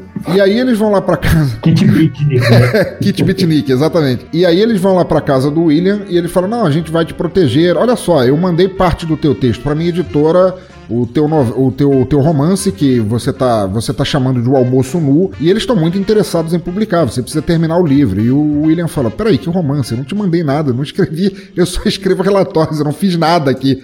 Relatório. E aí eles começam a, a ajeitar, assim, ele tem pencas e mais pencas de papéis na casa, eles começam a colocar em ordem cronológica para levar para a editora. E é muito engraçada essa cena, não sei se vocês perceberam, porque tá o, o William tá numa cadeira, tá o Martin e o Selecionando os papéis, lendo alguns trechos do, do, do, que ele escreveu e tudo mais. E pelo lado de fora, quando você olha a janela, isso foi proposital, o que você vê não é o Marrocos, você vê os Estados Unidos. São aqueles prédios do Brooklyn e tudo mais. Ou seja, ele nunca saiu dos Estados Unidos. Ele tava, era muito louco ali mesmo, assim, tanto da facilidade dele chegar. E várias vezes, inclusive, durante o filme, eles falam da interzona como sendo fora da cidade. E na verdade ele teve ali o tempo todo, ele só tava enfurnado mesmo, se drogando e passando por aquilo tudo. Isso é uma coisa que inclusive se repete várias vezes no filme. É, e também é curioso que eles, é, um, um deles pega um trecho, lê e ele fala: Nossa, é a primeira vez que eu ouço isso. Né? Isso, né? ele não tem ideia dele. Ele escreveu em algum momento, nem sabe, né? Isso parece até uma coisa. A, a Drick, que é fã do Stephen King, deve, deve lembrar do Cujo do Stephen King, que o, o Cujo acho que foi o uhum. livro que o Stephen King escreveu mais rápido. Ele diz que escreveu em quatro dias e ele estava tão chapado de cocaína durante aquela época, que foi a época que quase a família uhum. expulsou ele de casa, que quando o livro saiu, ele disse que assim, 80 90% do livro ele não lembrava de ter escrito. Eu tô louco que não. É, o negócio só foi assim no automático. Por isso é o livro que eu mais gostei, Stephen King, será? É muito bom, Cujo. Cujo foi um, dele, um dos dele que eu nunca cheguei a ler. Vou, vou, vou colocar na lista. Mas o, o Martin e o Hank é, vão embora. Ele pede a eles para ficarem, eles não querem ficar. E eles dizem que vão levar o livro, que aquilo vai ser publicado, vai ser um sucesso. E, e ele fica muito triste por se separar dos dois, porque ele fala, ele tá deitado na rua normalmente, novamente vomitando, todo mal assim, chorando pra caralho. E o Kiki aquele homossexual, aquele garoto homossexual chega perto e fala: O que, que você tem? Ele fala: Não, acho que eu perdi meus dois amigos, é capaz de eu nunca mais vê-los na vida. E o Kiki vai, leva ele e fala: Não, é, a gente vai consertar a tua vida. Não posso, eu não posso mais escrever, minha máquina tá quebrada. Ele fala: Então, se a gente consertar a máquina, a gente conserta a vida. E aí eles le o Kiki leva uhum. ele no que parece ser uma forja. Como é que, é, como é que era aquele lugar? É uma forja orientada. Que é Marrocos, poderia ser Marrocos, mas eu imaginava que era é, um, né, um forno forno, é, só que ao mesmo tempo parece, sei lá, ou egípcio ou algo primitivo, né? Sim. Inclusive ele fala para pro Kiki, ah, não, não vai dar certo, é, isso é muito delicado. E o Kiki fala, não, mas você tem que confiar, eles são tipo artesãos, é como se falasse, são artesãos, isso. eles sabem o que estão fazendo, né? Excelente. E colocam os pedaços da, da, da máquina numa, numa um forno de pizza de dois mil anos de idade. onde fazia mas, o pãozinho e massa. o pãozinho da família. Ah, é, mas sai de fato uma, uma máquina de escrever nova, com um novo formato, só que é o formato da cabeça do ET, do Mugwump. Do Mugwump. A máquina de escrever é a cabeça do Mugwump e ele escreve na boca, ele enfia as mãozinhas lá e fica. É, eu achei meio desconfortável, né? De digitar assim na boca do, do ET. Não, Além tem de... espaço. Parecia aquelas é, máquinas de estenógrafo, né? De tribunal, aquelas máquinas pequenininhas é. com poucas teclas. Além de ser pequenininha, você escrever na boca tem surpresas em alguns momentos em que algumas das protuberâncias na cabeça do, do bicho vão soltando líquidozinho. Vão né? soltando um, um líquido branco nada apelativo que ninguém imagina o que pode estar saindo dali. Ah, O, o bicho já parece que tem um- um- uns pintos na, na, na cabeça. Na cabeça. Né? Então, o líquido. E, e o mais legal é que o pinto fica escorrendo pra dentro da xícara de café dele ele tá lá bebendo, amarradão, assim. Sim.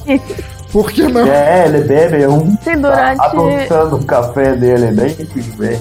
Durante o filme, né, ele vai mostrando isso, como ele vai pulando, né, de uma droga a outra, né, que começa com o inseticida lá, aí tem o, o pó preto lá, e aí chega no, no leite aí da, da O máquina. leite de Mugwump. E ele fala que ele gostou muito da máquina, que ele tá gostando muito de escrever nela, que o trabalho tá fluindo melhor assim.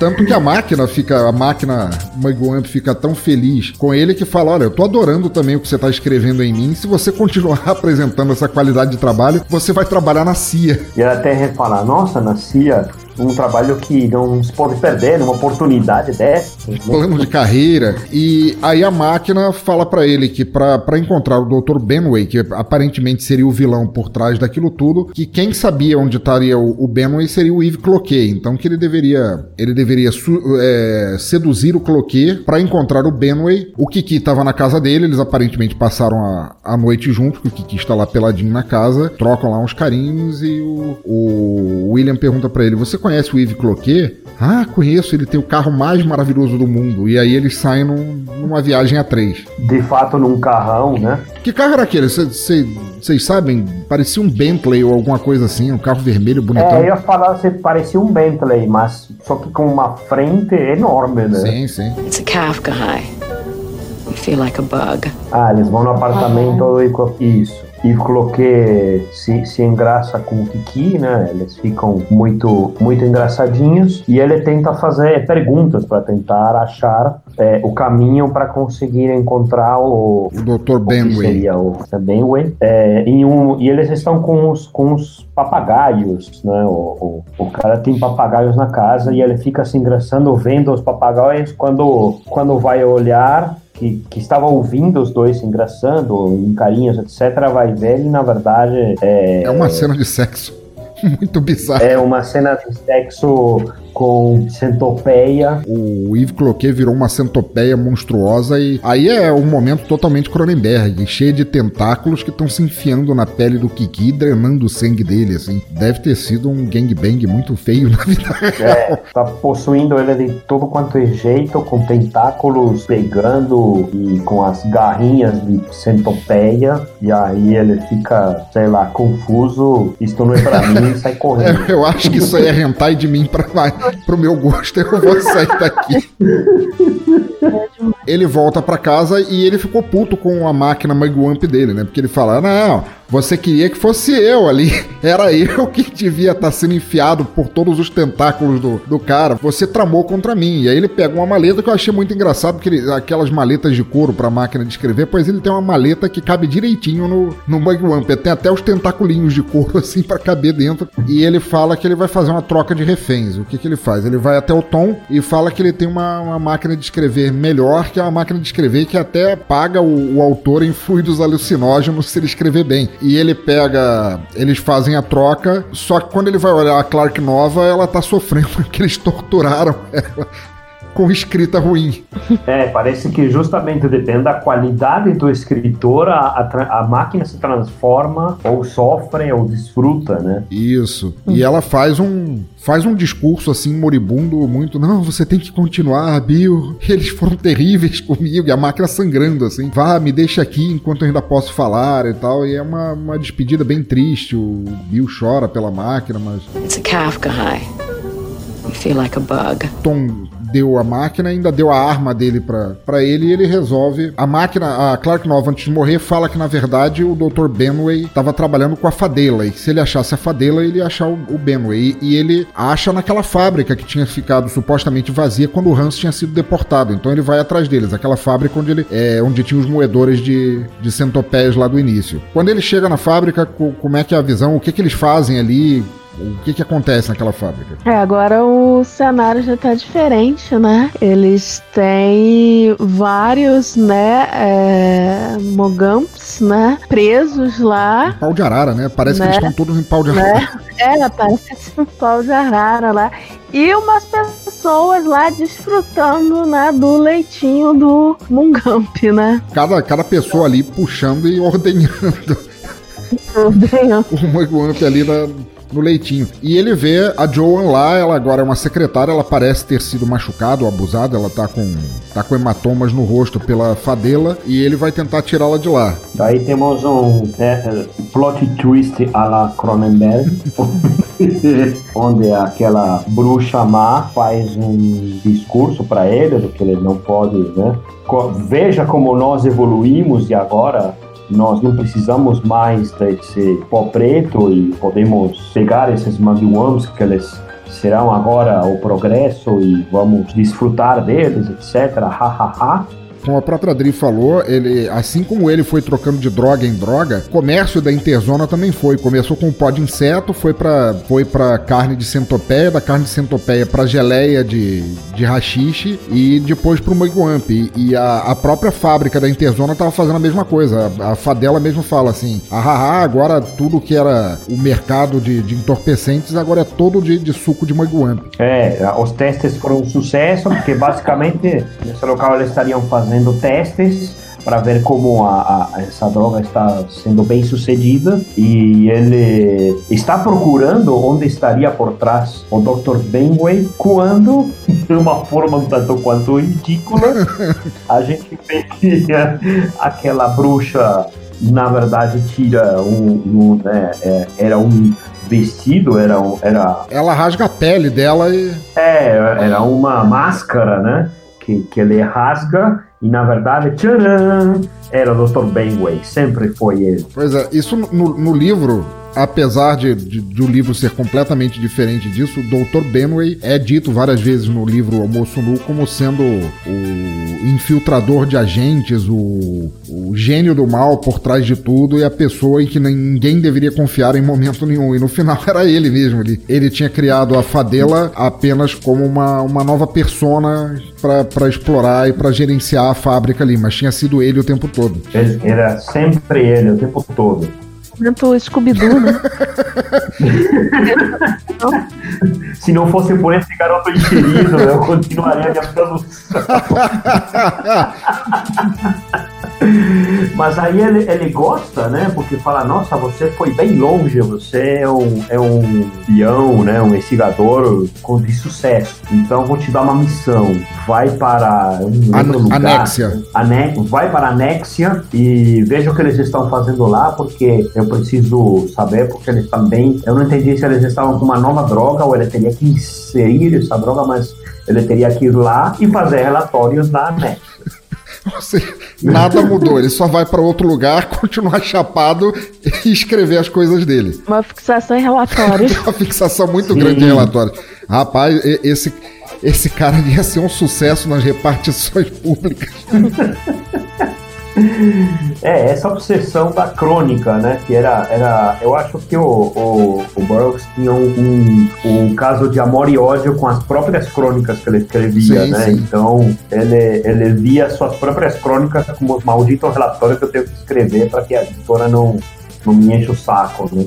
Bom, o Dr. Benway no final fala o que, que você precisa para aceitar essa missão e ele fala que ele quer ela, a Joan, que ele não consegue escrever sem ela. Daí já muda de cena. Dri, como é que é essa cena que na verdade é o final do filme? Ou o início, né? Ele tá agora dirigindo e é parado numa espécie de fronteira, né? Por policiais e tal que vão lá, né? Questionar, né? Aquela rotina, né? Do, do que. onde vai, documentos, etc. O que é que você faz. Parece, um, parece uns guardas ou, ou da Alemanha quase já cair no muro Isso. ou da Rússia. Né? Exatamente. Né? E, e, eles são interpretados pelos mesmos atores que fazem o Hauser e o O'Brien, que eram aqueles que levaram ele pra, pra delegacia lá no início do filme. Olha, não tinha visto isso. É verdade, são os dois, sim.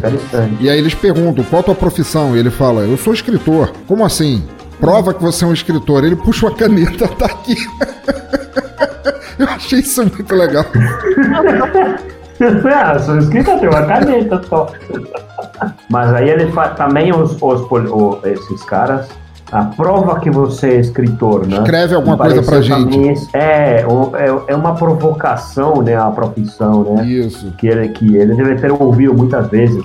Nossa, você é poeta fala uma poesia aí, sabe? sim, sim, assim. com certeza. E aí eles ficam pedindo a prova que você é um escritor, escreve alguma coisa, e ele acorda a Joan, que estava dormindo lá atrás, e tem aquela, não, não, aquela mesma cena, mas eles reencenam aquela cena, ele acorda ela, ela fala, a gente já chegou, Bill? E ele fala, não, eu acho que tá na hora da nossa brincadeira de, de Guilherme Tell. Ela sorri, coloca o, o copo na cabeça, ele de novo dá um tiro na testa dela, e os dois policiais olham para aquilo e falam, muito bem, bem-vindo à Anexia. É, pode passar, né? Tudo normal. Tudo bem. Você é rotinho, pode entrar, né?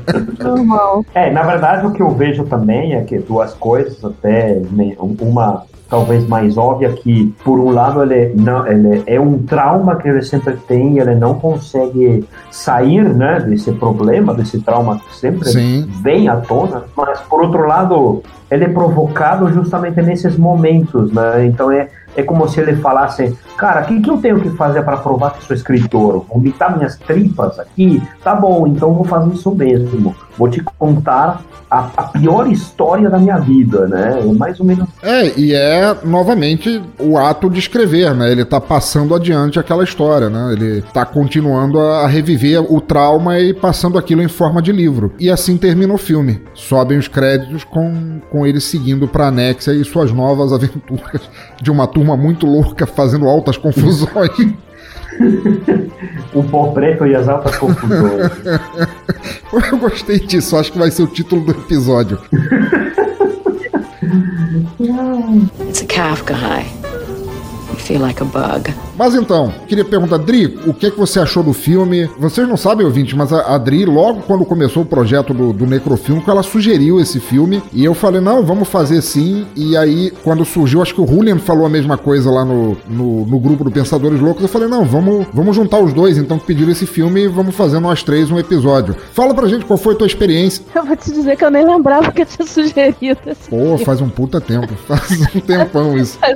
Mas, como eu tinha falado né, no início do programa, eu gosto pra caramba do Cronenberg, né? E uma das coisas que eu gosto nesse filme, em, em todos os filmes do Cronenberg, é esse incômodo, né, que ele causa, né? Você não pode ficar indiferente, né? Um, é um diretor que dos poucos assim que você que é impossível, né? Você assistir um filme e ah, você ah, só assistir e é isso, né? Não provocar uma, uma reação, né? Seja pelos temas tabu, né? Seja por esses recursos, né, visuais, né, o gore, enfim. E aí nesse filme, né, fora o, o, os animatrônicos, né, que ele usa que são fantásticos. Eu gosto muito de como ele trabalha a culpa, né, do, do personagem, né? né, ele cria esse, essa trama né, no ar super fantasiosa, né, esse lugar, né, interzone, que, onde ele explora os seus limites, né, sexualidade, né, novas drogas, mas no final das contas, né, a culpa, né, sempre, sempre tá voltando ali nesse assunto da, da, da morte da esposa, né, e aí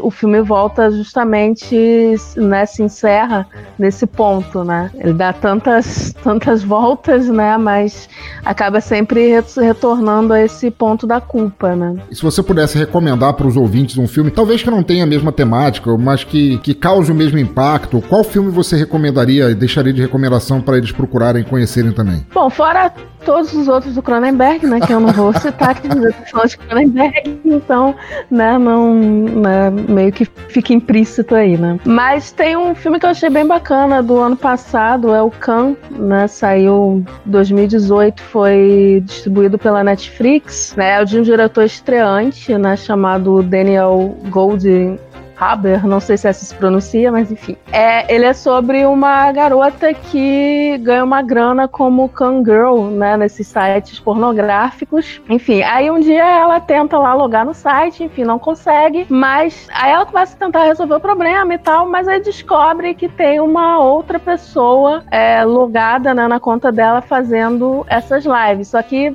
não é bem uma outra pessoa, né? É uma outra garota idêntica né, que tá em um apartamento idêntico ao dela. Enfim, aí o filme é sobre ela tentando desvendar é, que porra é essa. E aí eu achei que tem um. Eu vi até algumas pessoas comparando também ao David Lynch, né, por causa dessa questão das mulheres iguais, né? Mas eu acho que o, o, diretor tende mais para o Cronenberg, por causa de alguns recursos aí de, do gore, principalmente, né? Que vão surgir em alguns momentos do filme. Eu achei ele bem, bem legal mesmo. Olha aí, muito bom. Eu já eu sabia desse filme, eu só não. Foi uma surpresa aí no, no catálogo da Netflix. Né? Muito bom. Eu já sabia que esse filme tinha saído, eu não, não assisti ainda, vai, vai estar na minha lista com certeza. E você, doutor Julian Catino, o que, que você achou do filme? Bom, até para não repetir o, o, resumo que, que já fez a André, que já foi bastante completo, né? É, eu vejo que só um cara como Cronenberg conseguiria plasmar não só não só o livro, mas as ideias, né, a forma de escrever, a paixão pela, pela escrita e seus conflitos como um cara como William Burroughs, né?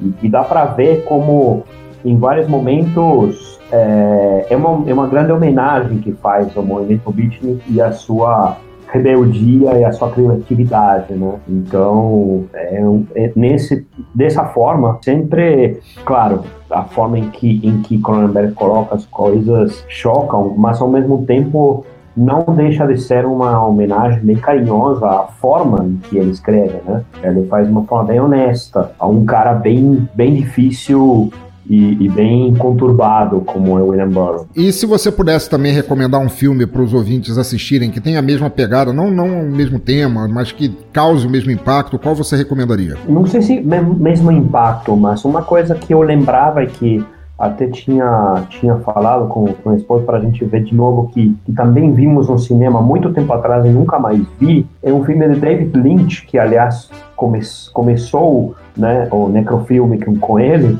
que é Mulholland Drive. Olha, é grande filme. E ele tem todo um, todo um ar muito especial e eu queria rever esse filme. Esse filme é maravilhoso por, por uma série de questionamentos e pela forma de se de não ter medo de, de expor, inclusive, até suas preocupações, medos, é, problemas, né? Nós somos humanos, fazemos merda, mas o que faz o artista é expor isso, né? Puta filme bom. Não, não vou dizer que é o meu favorito do Lynch, não, mas é um deles. Ele veio pro Brasil com o nome de Cidade dos Sonhos. não tem Quer dizer, pois tem e é. não tem a ver. de paixões, Cidade dos Sonhos. mas ele estará aí linkado no, nos links também para quem quiser assistir. E, é, aguenta aí só um pouquinho que eu ouvi um negócio e eu já volto aqui. Inferno, quem será uma hora dessas? Correio! You have mail.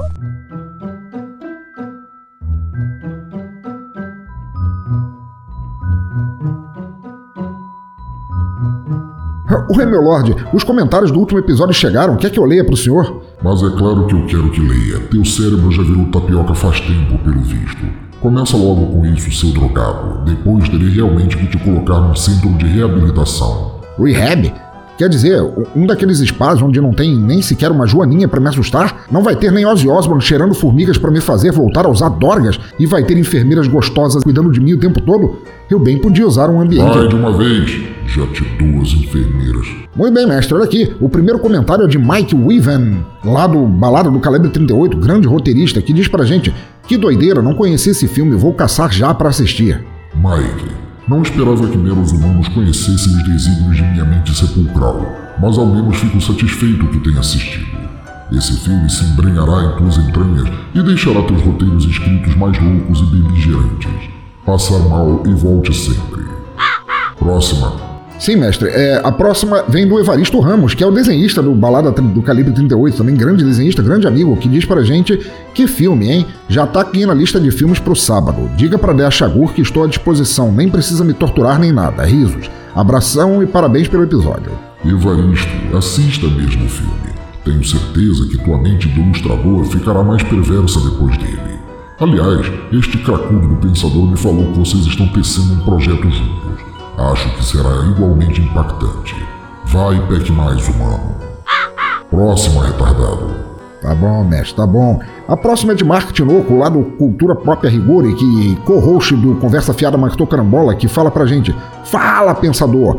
Você falou desse filme em um dos nossos antigos podcasts, o Radiocast. Fiquei de procurar para ver na época, mas esqueci. Valeu por me lembrar com este necrofilme. Enfim, peguei a festa do Monstro Maluco na locadora e decidi assisti-lo antes de escutar o cast. Divertido e uma boa para apresentar pirralhos a alguns ícones do gênero horror. Como fã de Tokusatsu, não posso deixar de comentar que no primeiro episódio de Jaspion também tem uma cena em que a galera foge do monstro, que surge atrás do herói e ele pensa que estão fugindo dele. Abraço, fui. Mark, tenho ouvido Conversa Fiada Matou Carambola desde o início e me aprecia bastante. Tuas opiniões ácidas me ajudam a inventar mais formas de torturar as almas condenadas. Continue assim. E que mal que assistiu ao filme e usará para apresentar crianças. O mundo precisa mesmo de mais crianças desajustadas com personagens de horror na cabeça. Eu gosto disso. Quanto ao Jasper, não sabia que ele também usara esse recurso de humor humano, e gostei de rever a cena. Me lembro de quando esse japinha usava meus asseclas do abismo como monstros em seu episódio. Me deixou com saudades. Volte sempre. Próximo imbecil. Ok, ok, mestre. A próxima é de Douglas Roberto, que diz pra gente: Puta merda, Pensador Seu Bandido. Acho que desde os 8 anos de idade que eu não vejo esse filme. Mês passado lembrei dele e pensei que se não seria bom rever, por poder ser uma dessas coisas intocáveis da infância que ficam toscas quando se cresce um pouco. Mas de relembrar as cenas ouvindo o cast, devo dizer que estou muito afim de reassistir e que baixei Our Time to Shine no celular. Continue sempre com esse maravilhoso podcast e sucesso sempre. Douglas, gostei de tua mensagem, já começando chamando o Pensador de bandido. Ele é mesmo um bandido drogado que se acha escritor mas ainda neste episódio darei um jeito nele. Bom saber que já assistiu o filme. Aposto que tê-lo assistido na tenra idade contribuiu em você se tornar perturbado como é. E sempre toque Our Time to Shine para outras pessoas. E isso as ajudará a pensar em formas de sacanear os outros. E esse é um sinal de caráter que admiro em vocês humanos. Meu sucesso está garantido. Volte mais vezes para comentar. Próxima Mongoloide. Certo, mestre. A próxima vem de Darley Santos, nosso comentador profissional, que diz pra gente: A festa do louco ferrado é mais uma pequena pérola do, humor alternativo. A loura do banheiro tem convênio com D.A. O Mano Darley. Ele é uma joia sim, mas do meu humor, o único humor, porque não há nada no mundo fora de Shakur. Nunca se esqueça disso. E não fale da loura do banheiro, senão eu mandarei te fazer uma visita agora que ela cansou de usar o pensador louco como esfregão. Passar mal. Mais alguma idiota?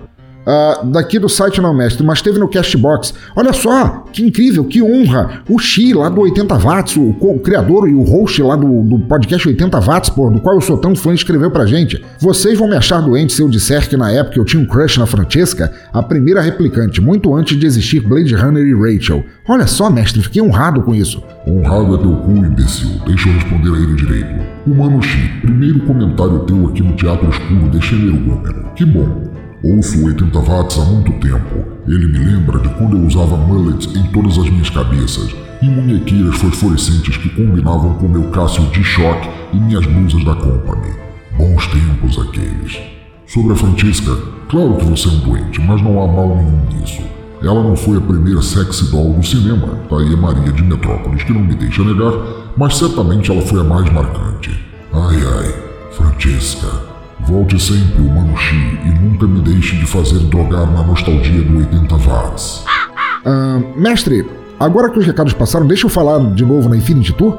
Ótimo, ótimo, ótimo. Plateia do Teatro Escuro, vamos voltar a falar de uma empresa que nada tem a ver com baratas e drogados literários, a Infinity Tour. Turismo levado a sério, de forma que vocês se sintam viajando pela interzona do mundo que vale a pena conhecer. É turismo em números, turismo pedagógico, gastronômico, city tour, ecoturismo, eventos culturais, luas de mel, turismo corporativo. Nossa, é tanta forma de turismo ao alcance de vocês que vai parecer uma jornada eterna de boas lembranças. Eles só não têm viagens para ver papagaios de lacraias gigantes. e que bom por isso. Embarque nessa viagem de uma vez, não fiquem por aí parados esperando alguém soprar pozinho amarelo em suas caras. Vão em bladobladoblado.infinity.tour.br, os links estão no site, no post, em toda parte. Curtam a Infinity no Facebook, aproveitem para dizer que a conheceram aqui neste reduto de turistas loucos e vão já fazendo as malas pela Infinity Tour, é claro. Salve, salve ouvinte! Aqui é o Neto do NetoCast. Estou invadindo esse episódio maneiraço aqui para lembrar que lá no NetoCast você se mantém informado sobre tecnologia, direito, esportes, curiosidades e vários assuntos interessantes. Confira lá no Spreaker, Spotify, Castbox, iTunes, Google Podcast e demais agregadores. Ah, e também estamos no YouTube, onde você poderá maratonar os mais de 1150 episódios já lançados, caso seja doido o suficiente para isso. Você nos encontra em todas as redes sociais e no www.josecastanhasneto.blogspot.com. O conhecimento é a nossa melhor arma. Mas muito bom, desculpa aí ter deixado vocês esperando de novo aí. Por favor, queria pedir para vocês os seus links, começando pela Adri, onde é que o pessoal encontra o teu trabalho dentro e fora da podosfera? Ou fala pro pessoal como acham vocês. Então, exatamente. A gente está lá no Cultura Pop o www.culturapoprigou.com.br, né, que é o blog, podcast e vídeos. Tem CFMC, o Conversa Fiada Matou Carambola, nosso podcast de aleatoriedades, que a gente comenta notícias notícias, enfim, o que, o que aparecer. E mais recente, né, a gente começou o CFMC no cinema, que a gente dedica a, a alguns filmes, né? Até o momento a gente fez um episódio sobre o remake do Suspiria e um, um, episódio sobre as quatro versões de Nasce uma Estrela. Muito bom. Sim, quem quiser conhecer, estaremos lá. Excelente. Tem os vídeos do Papo de Glu também no, no YouTube, né?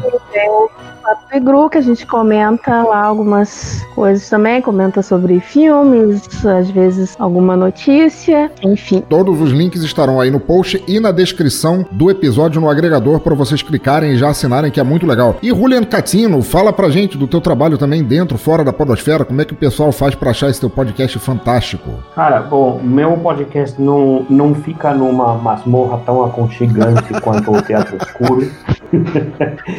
Fui muito bem tratado aqui, até, até pelo mestre. uh, vocês encontram no poroutrolado.tech, o podcast se chama Por Outro Lado. Não tem um assunto específico, mas são histórias e na, a modo de, de storytelling eu conto histórias, inclusive o próximo episódio também tem a ver com Junkies e vocês vão ver daqui a pouco ele deve, deve aparecer em, em breve no seu agregador. Então pode procurar por Por Outro Lado ou no site poroutrolado.tech.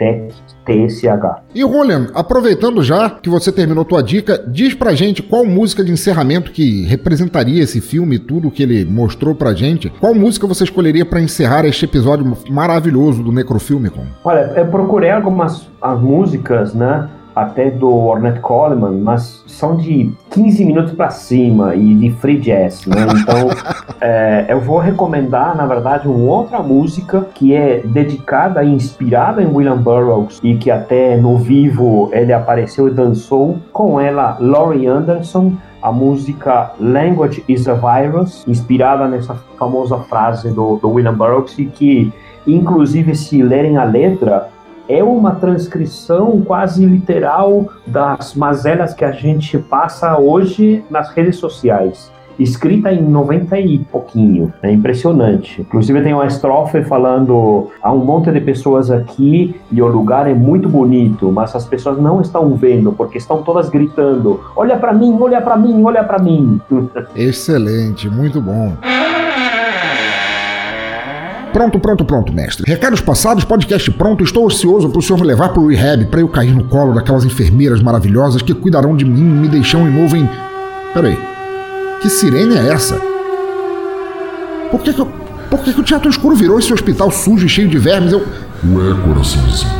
Não queriam enfermeiras? Elas chegaram para te levar. Porra, essas são as médicas deformadas de Silent Hill, mestre. Tenha dó, elas vão estripar a vida do meu corpo e me injetar com coisa bem pior do que carne preta de lacraia brasileira. Por quê?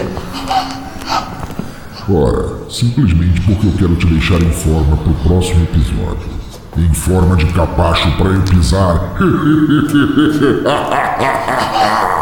Podem levá-lo. Não! is exactly like where you are right now, only much, much better. Saw this guy in a train, and they seem to have gotten stuck in one of those abstract chances. And he was going. And Fred said, I think he's in some kind of pain. I think it's a pain.